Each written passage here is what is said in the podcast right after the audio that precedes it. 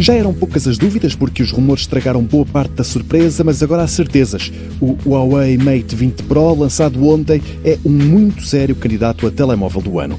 As características são a prova disso. Uma câmara fotográfica com três lentes, que é talvez a melhor do mercado, um processador octa-core, o Kirin 980, rápido como poucos, mais eficiente que os concorrentes, diz a Huawei, e com inteligência artificial integrada no chip, vem ainda com o Android 9, 6 GB de RAM, 128 de espaço de armazenamento e coisas que mais nenhum telemóvel tem. Uma delas está ligada ao carregamento de baterias sem fios.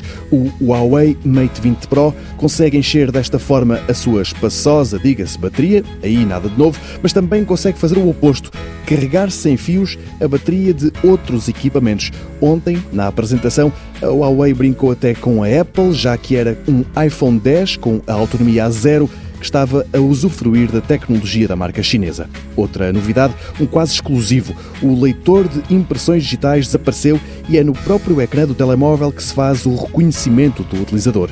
Com este Mate 20 Pro, a Huawei distancia-se das outras marcas, são elas agora que têm de fazer melhor do que a fabricante chinesa. Um dos campos onde isso não vai ser fácil é na fotografia.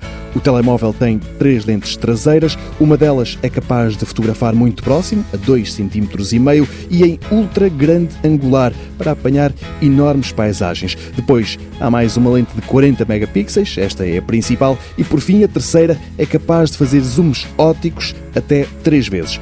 Como já vem sendo habitual nos telemóveis de topo, os lados do ecrã são arredondados, mas neste a moldura é ainda mais fina do que o de uma série de concorrentes.